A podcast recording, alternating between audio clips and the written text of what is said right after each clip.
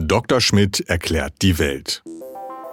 Als Universalgelehrte der ND-Redaktion weiß der Wissenschaftsredakteur Dr. Steffen Schmidt auf fast jede Frage eine Antwort.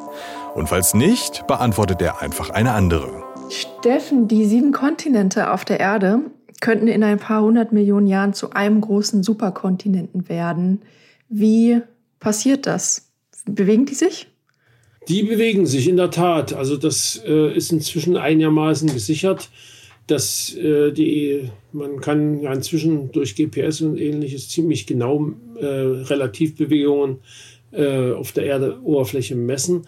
Also die Kontinentränder bewegen sich derzeit zwischen 1 und 10 Zentimeter pro Jahr.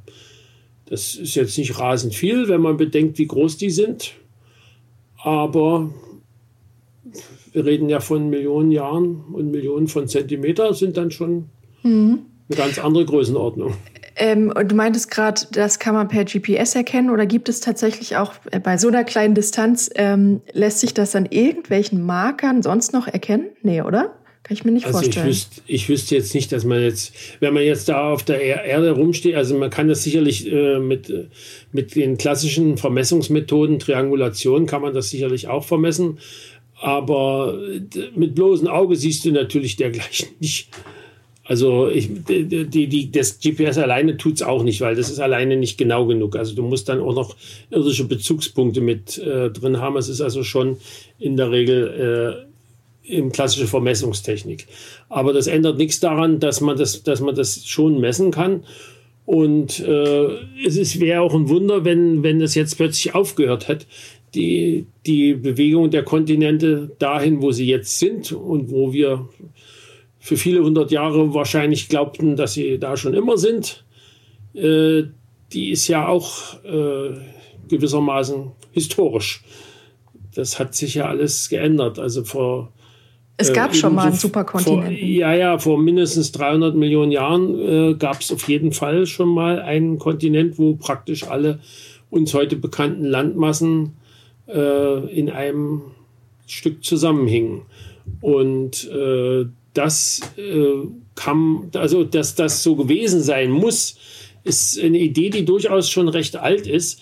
Äh, als im 16. Jahrhundert die ersten Weltkarten, die halbwegs genau waren, entstanden sind, hat ein, einer der Geografen oder Kartografen, muss man betreffender sagen, der eine solche Karte gemacht hat, schon damals anhand der Küstenlinie von Südamerika und Westafrika äh, geschlussfolgert, dass da wohl mal was zusammengehangen haben muss. Mhm. Wenn man sich das auf der Karte, also wenn man das sozusagen als Puzzle Wie sich so mal machen würde, ja. die, die einzelnen Kontinente und man schiebt äh, die, diese beiden Kontinente zusammen, dann sieht man, dass da also eine ziemlich gute Passgenauigkeit ist. Also etwa so wie bei manchem zersplitterten Glas, wo dann ja. zwei, drei Splitter fehlen, aber im Großen und Ganzen erkennt man noch, es passt eigentlich an der Stelle und nur an der zusammen.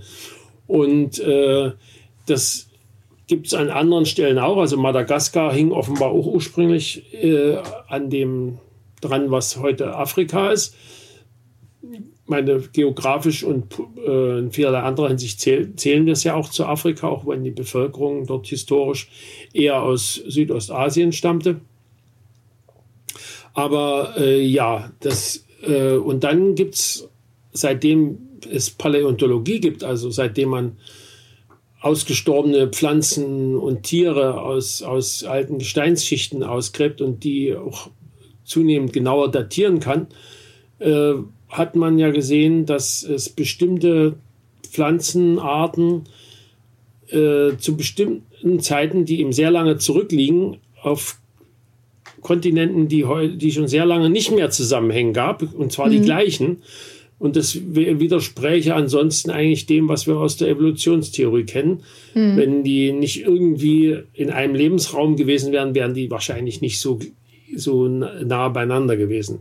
Mhm. Und äh, inzwischen hat man ja sogar Saurier-Skelette in der Antarktis gefunden, die für wechselwarme Tiere ja nun definitiv schon ziemlich lange ein ungeeigneter Lebensraum wäre. Das heißt, die Antarktis muss als Kontinent früher wesentlich näher am Äquator gewesen sein. Und wie hat sich der Superkontinent getrennt und wie kann man jetzt sagen, also wie bewegen sich jetzt die Kontinentalplatten? Ja, ja, das also schon, du sagst jetzt Kontinentalplatten, schon alleine dieser Terminus ist ja relativ jüngeren Datums. Mhm. Das ist ja ein, ein, Produkt der Wissenschaft des 20. Jahrhunderts erst. Äh, erst, also richtig, äh, diesen Verdacht, wie schon gesagt, den hatten schon Kartografen. Allerdings die, die Vorstellung, wie das zustande gekommen sein könnte, die waren äh, noch bis ins 19. Jahrhundert ziemlich äh, un, undurchsichtig. Also, also Humboldt zum Beispiel, Alexander von Humboldt zum Beispiel, der vermutet, dass es einfach einen, einen katastrophalen Wasserdurchbruch gegeben haben müsse zwischen Afrika, dem, was heute Afrika ist und dem, was heute Südamerika ist und dass sozusagen das ein ausgewaschener der, der Südatlantik ein ausgewaschener Bereich der Erd Erdkruste wäre. Aber äh, etwas früher hat äh, Benjamin Franklin, den die meisten wahrscheinlich höchstens als Erfinder des Blitzableiters kennen, äh, der hatte da schon in einem Brief äh, die, die These gehabt, dass also man sich schon vorstellen könnte, dass wenn das, was, worauf wir leben, quasi als Kruste auf einem, auf einer sehr dichten, zähen Flüssigkeit äh, schwimmen würde, dann wäre es durchaus denkbar, dass sich solche äh, Kontinente bewegen darauf wie Eisschollen auf, auf dem Wasser.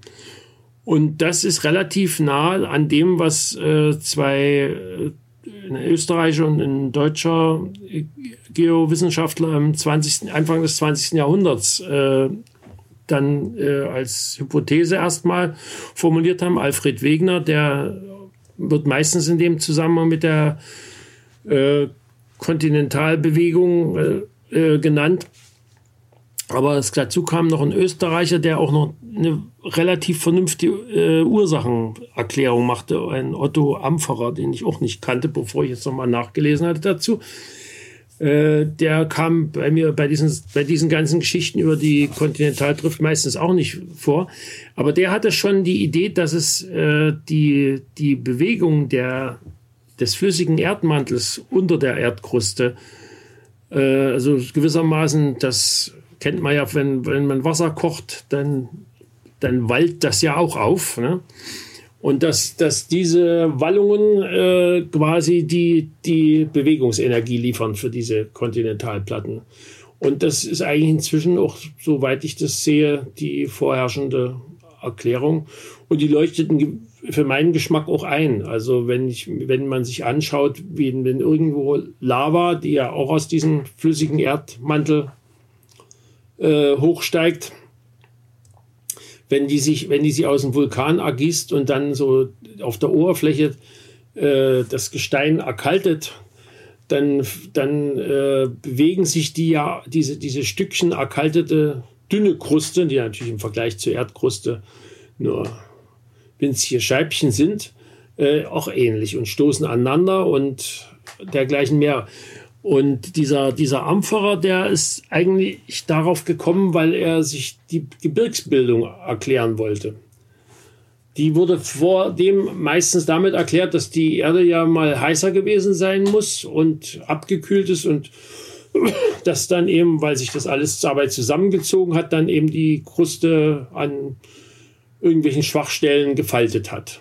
Wie das eben so, wenn, was, wenn sich was zusammenzieht, passiert das ja auch oftmals, wenn du irgendeine Folie, Schrumpffolie hast oder so, die dann kalt wird, dann, dann zieht das ja auch manchmal so Falten. Ne? Und äh, das fand er irgendwie nicht so befriedigend, weil das äh, für ihn nicht erklärte, warum die Gebirge an bestimmten Stellen sind. Und inzwischen kann man eben sehr deutlich sehen, dass die meisten Gebirge dort sind, wo sich solche Kontinentalplatten aufeinander zu bewegen und eine davon sich unter die andere drunter schiebt. Also bestes Beispiel oder höchstes Beispiel vor allen Dingen ist äh, Himalaya und Hindukusch, wo sich die indische Platte unter die eurasische Platte drunter schiebt.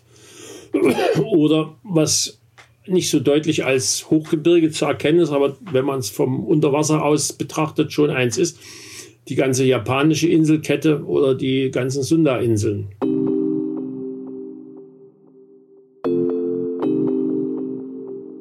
Arm, aber sexy. So hat der ehemalige Bürgermeister von Berlin, Klaus Wowereit, die Hauptstadt einst genannt.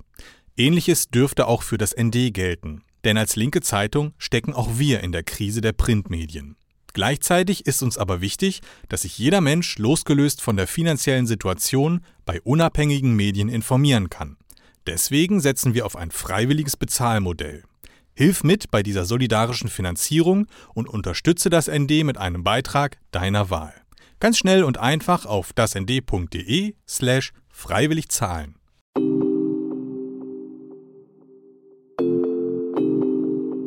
Aber lässt sich denn, also ist die Richtung, in wel, wohin sich die Platten bewegen, ist die immer gleich? Kann man die tatsächlich vorhersagen oder geht man davon aus? Das, glaube ich, ist, ein, ist, ein, ist der entscheidende Schwachpunkt. Also deswegen gibt es über die künftigen Superkontinente auch ziemlich äh, abweichende Vorstellungen, wie die genau aussehen könnten.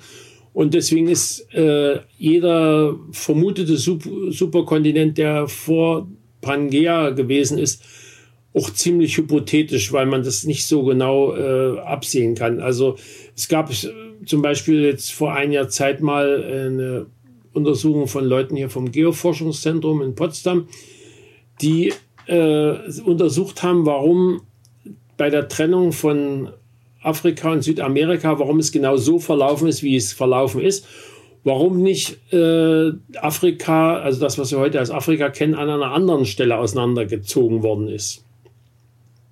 Weil es gibt ja noch zwei große äh, sogenannte äh, Rifte, also so eine Stellen, wo das, wo der wo es Einbruchzonen gibt auf dem Kontinent, äh, die, die, die Afrika mehr, in mehr oder minder Nord-Süd-Richtung durchziehen.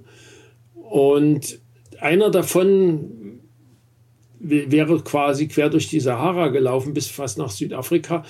Wenn es dort aufgerissen wäre, hätten wir heute statt, statt dem Atlantik quasi ein Meer dort, wo heute die Sahara ist. Äh, andererseits gibt es dann, das ist aber möglicherweise ein jüngerer Einbruch, der ostafrikanische Grabenbruch, äh, der vom quasi vom Roten Meer bis glaube, bis zum Malawisee. Wesentlich weiter geht er wohl nicht runter. Also ziemlich weit bis nach Südafrika geht. Das ist zum Beispiel so ein Punkt, wo die aktuellen Modelle glauben, dass dort äh, sich die Erde so weit auseinanderschiebt, dass dann irgendwann äh, vom Roten Meer aus äh, das Meer quer durch Afrika bis, zum, bis die, ganze, die ganze Seenketten entlang durchbrechen wird. Aber das dauert auch noch ein paar Millionen Jahre. Mhm. Die Frage, ob es dann noch Menschen gibt, die das Ganze äh, bedroht, die stellt sich dann ohnehin angesichts der Tatsache, wie wir uns heute anstellen. Ja, genau. Umwelt. Das wäre meine letzte Frage gewesen. Sollte es dann überhaupt noch Menschen auf der Erde geben? Lässt sich auf so einem Superkontinenten überhaupt leben? das wird auf jeden Fall eine erhebliche Veränderung nach sich ziehen, diese, diese ganze Bewegung. Weil da sind, da sind zwischendurch noch sehr viele äh, Veränderungen, die nach menschlichen Maßstäben und äh, doch als katastrophal anzusehen sind. Weil die treibende Kraft dieser Bewegung sind die, sind eben solche Stellen im, überwiegend in den ozeanischen, mittelozeanischen Rücken, wo das äh, heiße Material aus der Tiefe nach oben drückt, weil dort die Erdkruste besonders dünn ist und das nach beiden Seiten auseinanderschiebt. Deswegen schiebt sich eben äh, ein Teil der pazifischen Platte unter die nordamerikanische Platte. Das ist dann auch die Ursache für die ganzen Erdbeben in Kalifornien. Und umgekehrt äh, das gleiche äh, in Richtung Japan mit den gleichen Effekten. Und äh, diese, wenn diese äh, mittelozeanischen Rücken äh, immer stärker das äh, auseinanderdrücken und äh, bestimmte Kontinentalteile untereinander geschoben werden, die bislang noch von Meeren getrennt sind, dann muss man damit rechnen, dass dort auch äh, Durchbrüche gibt zu, zum Erdinnern, die dann auch äh, ganz massive Erhöhungen, und zwar in relativ, ist erdgeschichtlich relativ kurzen Zeiten, massive Erhöhungen des äh, CO2, der CO2-Konzentration in der Erdatmosphäre, also weit über dem, was wir bislang als menschliche Zivilisation verbrochen haben. Also ungefähr das Dreifache an, an, an Konzentration. Und da müsste man damit rechnen, dass dann Mittelwerttemperaturen auf dieser verbleibenden Kontinentalplatte äh, um die 40 Grad wären. Und als Mittelwert, da könntest du da können wächst die meisten äh, Warmblüter, glaube ich, nicht mehr vernünftig ihre Temperatur regulieren. Da müssten wir eine andere, eine andere Biochemie haben. Ja. Das ist dann wahrscheinlich wirklich nur noch was für Echsen. Ja, oder wer weiß, was äh, die Menschheit sich bis dahin an Technik überlebt hat, äh, überlegt hat oder ob man einen anderen Planeten äh, gefunden hat oder so. Wir beide werden es nicht hat erleben. Hat Musk uns dann, unsere Nachfahren dann doch auf den Mars gebracht und ja. die frieren sich dort den Arsch ab. Ja. Danke, Steffen. ND Journalismus von links.